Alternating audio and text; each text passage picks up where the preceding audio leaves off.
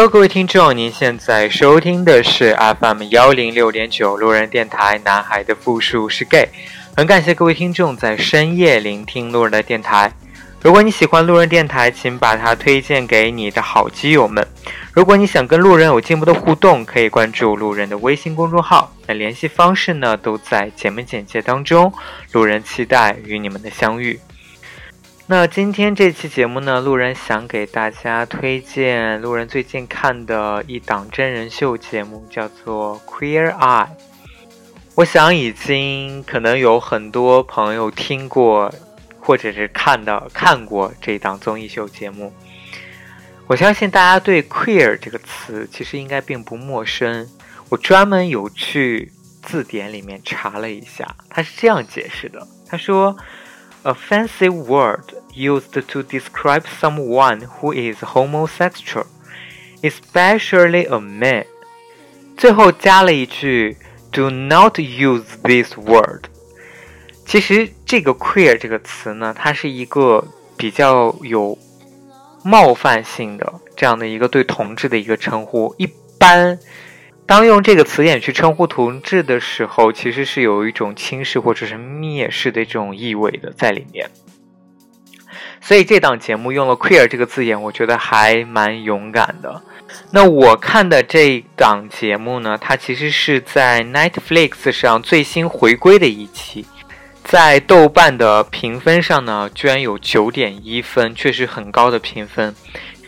这档综艺秀节目呢，它有一个非常奇特的中文名字，翻译过来叫做“粉熊救兵”。看完这档节目以后，你就会觉得这个中文翻译真是无比的贴切。这档真人秀呢，它其实在中国的知名度并不高，最近火起来的这一季也是因为它全新的一个阵容。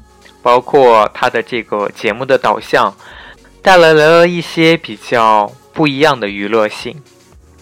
当年在美国，这一档节目可以算是一个开创性的传奇节目，它就像是同志版的《梦想改造家》，加上美丽俏佳人，再加天天饮食的这样一档节目。在每一集的节目当中呢，会有五位同志主角，将从文化、时尚、美食与美酒，还有室内设计、美容美发这五个方面，对一位直男进行全方位的大改造。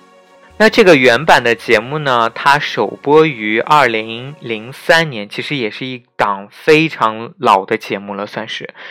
灵感呢，来自于它的制作人 David 在波士顿的一间画廊参观的经历。他见到一名女士呢，不断的去挑剔身旁的丈夫，为什么外表不能像对面那群同志一样光鲜亮丽，引起了那群同志的注意。他们走到这位女士的身边，好心的为她的丈夫提供了造型的建议。可以说，这个节目开启了对直男审美的吐槽之风。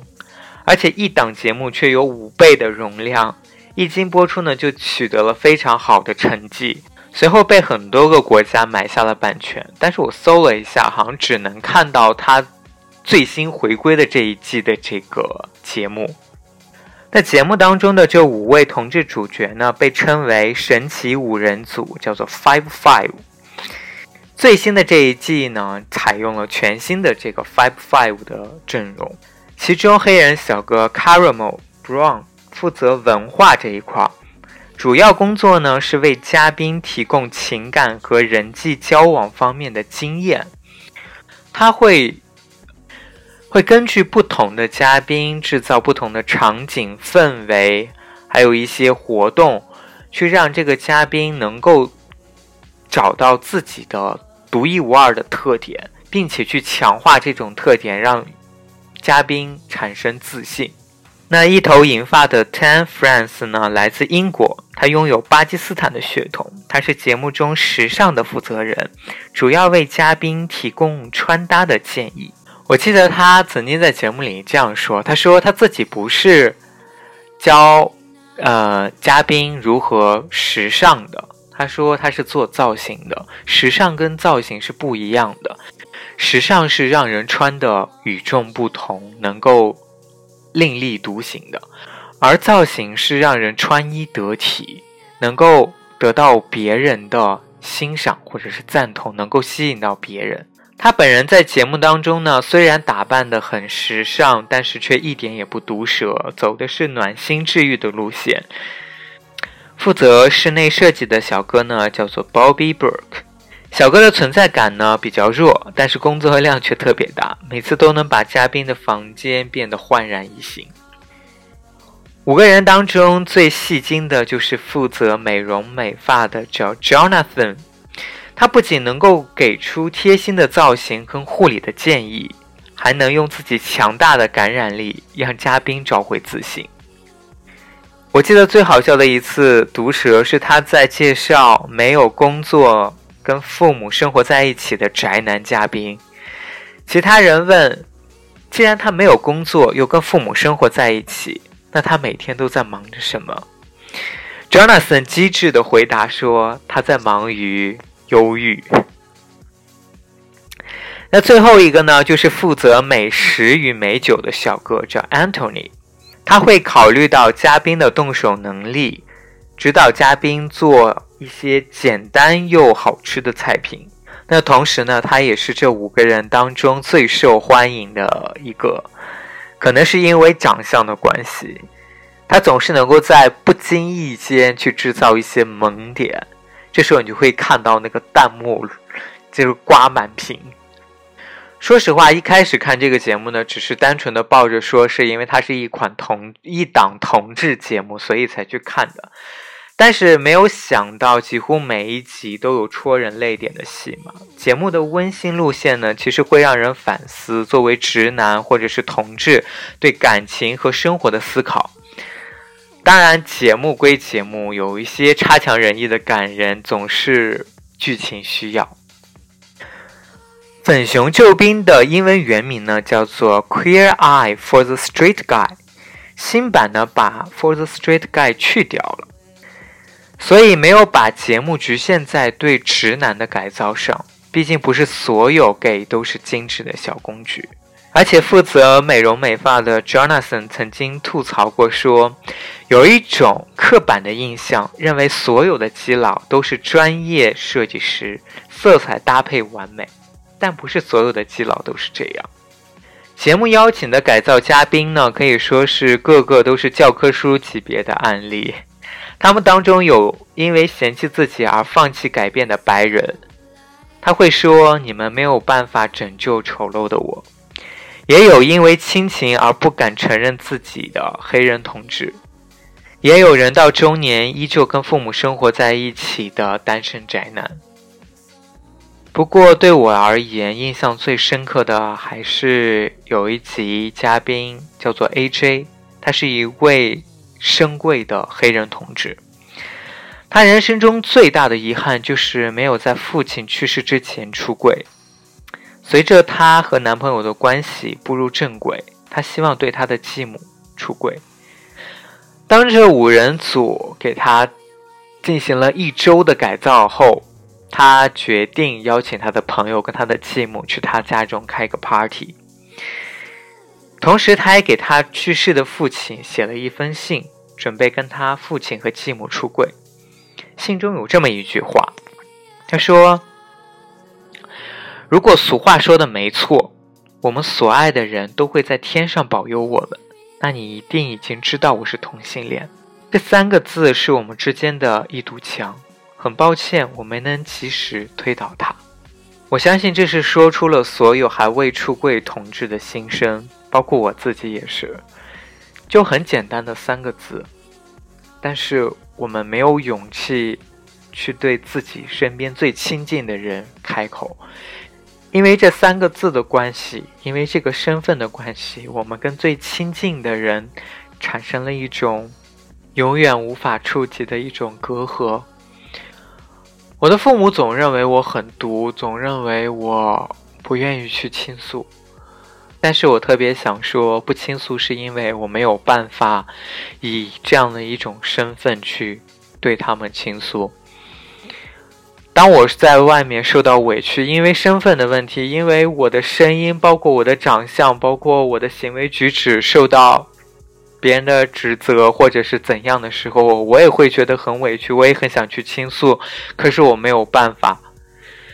甚至我的父母都会觉得，你为什么不能像一个正常的男生一样，有那样的阳刚，有那样的行为举止，有那样的野心抱负？有的时候，我的父母会问我说：“平常出去是跟男生还是女生？”我会毫不犹豫的说是跟男朋友一起出去。但我父母就会回问我说：“你什么时候才能约一个女朋友一起出去看电影，干嘛干嘛的？”我下意识里面肯定想说：“我为什么要带女生出去？我为什么要约个女生？”但是我不能这样回答。继续说回节目。那这个 A J 小哥呢，他是一个土木工程师，平时工作呢要出入各种工地，所以在穿衣打扮上呢都是属于那种直男风的。他有一个稳定的男朋友，但是他在节目里评价自己说，有时候我很担心自己看起来会不会太 gay 了。在时尚小哥 Tan 给他做穿搭方面的指导时。A J 呢还特地指出不要把他弄得太女性化了。这时候 Tan 给他回了这么一一段话，他说：“我想提醒你一下，你说的这个词叫做女性化，你为什么担心这一点？这也许是许多基佬的困扰。我希望你和我们共处的这段时间会习惯这一点，展现出真正的自己，并不会冒犯其他人。”别人别人不会因为你做自己来找你麻烦，如果他们觉得有问题，那也是他们的问题，你开心就好。我相信这一段话说出来以后，肯定会有非常多的人赞同这个观点。但其实仔细去推敲一下，我并不是很认同这个观点。其实第一点就是，我想说一下“女性化”这个词。做，我觉得女性化跟做自己其实并不是一个。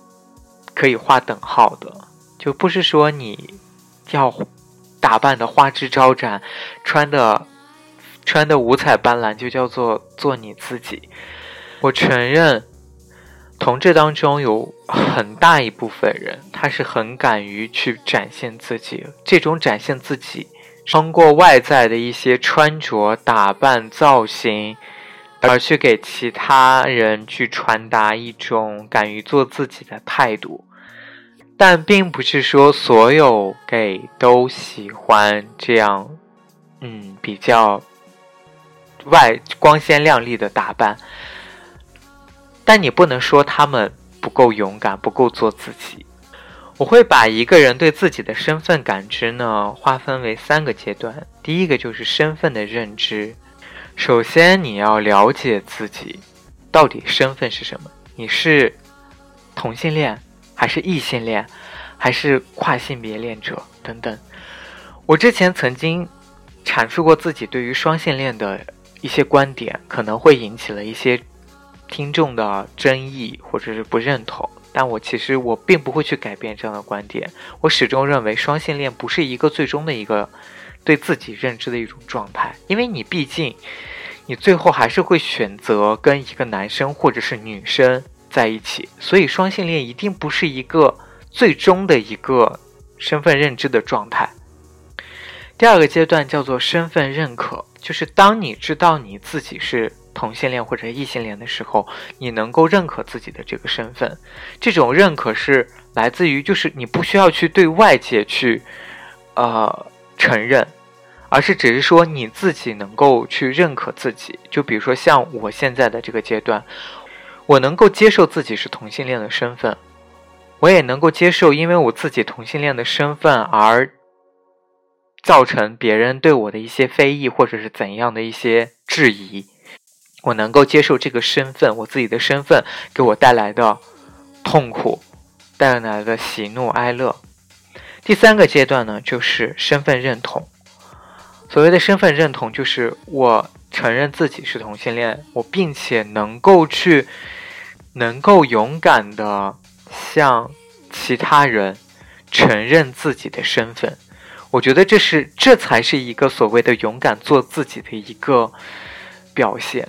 这种表现是来自于你强大的内心，你不去其他人的这种言论，不惧社会的一些压力，而去能够勇敢的承认自己的真实想法、真实身份是什么样子的。这才是一个我觉得做自己的一个表现。可能我们所谓的就是你在穿着打扮上勇敢的去啊做自己，这只是我觉得是一个外在的体现，而如何去强大你自自己的内心，让你自己的内心能够去找到这种认同感，能够勇敢的去做自己的时候，这个才是在你的人格魅力上非常值得赞扬的一点。第二点，我想在。啊，再说一下“女性化”这个词，可能我们说通俗一点，就是“娘”这个词。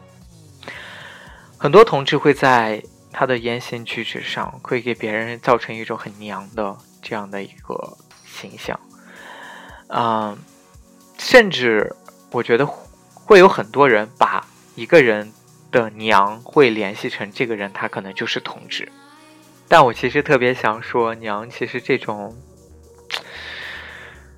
娘的这个特性可能是有点与生俱来，也可能跟你的这个所在的环境会有很大的这个关系。但是我特别想说，一个人外在的行为举止的啊女性化，并不能并并不能说他内心就是很。很女性化，怎么怎么样？其实我们在很多的情况下看到这样娘的男生，他们确实很勇敢，他们很勇敢的去做自己，很勇敢的去表达自己的想法，即使他们的想法，即使他们言论格格不入，可能会引起很多的这种批评或者怎么样，但是他们勇敢的去说，勇敢的去做抉择。相比之下，那些自以为很直的直男。那些看不起或者是很嫌弃女自认为是女性化的同志的那些直男们，他们对于生活的迷茫、生活的邋遢、不努力、不上进的这样的，你有什么资格去看不起那些反而比你更积极生活、比你更想勇敢做自己的那些人？然后第三点，其实特别想说的就是，嗯，碳其实它表达了一种意思，叫说，做真正的自己，并不会冒犯其他人，别人不会因为你，你做自己来找你麻烦。如果他们觉得有问题，那也是他们的问题。我觉得这句话其实，你正确，就是你乍一听，它确实是 OK 的，但是它不适合于。在我们生活的这个环境下，做自己，如果真的那么轻松的话，为什么那么多人不勇敢的去做自己呢？因为我们的身份不能够被这个界，不能够被这个社会的思想观念所认同，所以我们才举步维艰，所以我们才不敢的勇，不敢。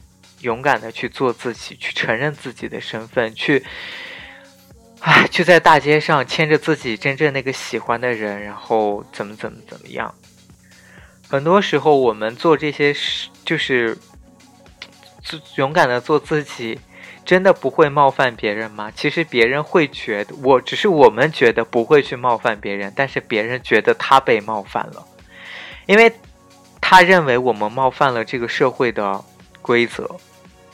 所以他觉得他被冒犯了，同时别人也因也会因为你勇敢做自己而来找你的麻烦。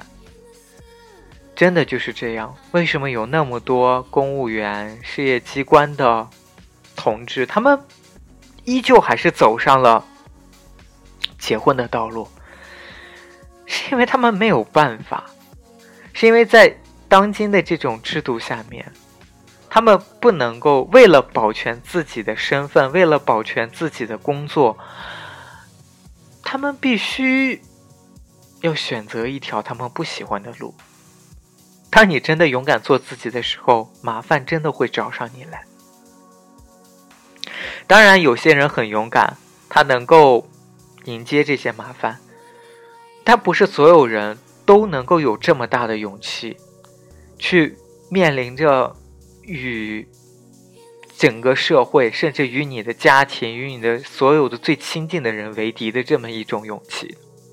其实 A J 的这期节目还有一点是让我觉得挺不可思议的，就是他在平时的日常打扮当中，他说我不希望自己表现的太基佬，但是他在私底下，就是那个五五人组去翻他的衣柜，却找到了一些嗯调情用的或者是类 S M 的一些这个。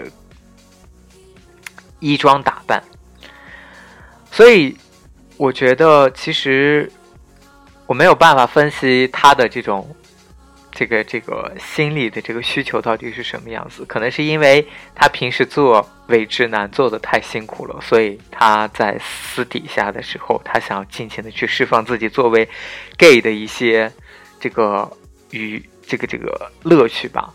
但是其实也是在。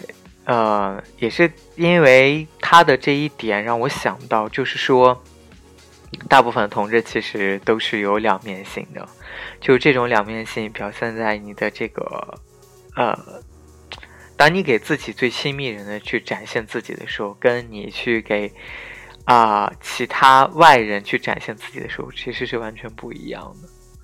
意思就是说，你可能看到，就可以大家去想一下五十度灰的这个场景。啊，你可能在工作或生活当中给朋友或者是同事维持的那种非常高尚或者努力的那种形象，而私底下你可能在床上又表现出另外一副欲求不满的这个样子的时候，这个冲突感真是非常强的。但是我相信，在同志的内心其实都是有这么大的一个反差的，都会或多或少会有这样的一些行为在里面，包括我自己也是。可能啊，可能在我的日常生活当中表现的状态，跟我在床上的状态肯定是完全是不一样的。可能你甚至都没有办法去想到这种。我相信每一个同志的内心都藏着、都关着一个想要被释放的小野兽。好了，这期节目呢就录到这里。再次感谢各位听众在深夜聆听路人的电台。如果你对这一期节目当中，如果你对《粉红救兵》这一档真人秀节目感兴趣的话，可以关注路人的微信公众号，同时回复留言回复 “q q u e e r”。就可以收到这一档节目的观看地址，当然这个是可以在国内可以看的一个地址。好了，再次感谢各位听众在深夜聆听路人的电台，完喽，各位听众。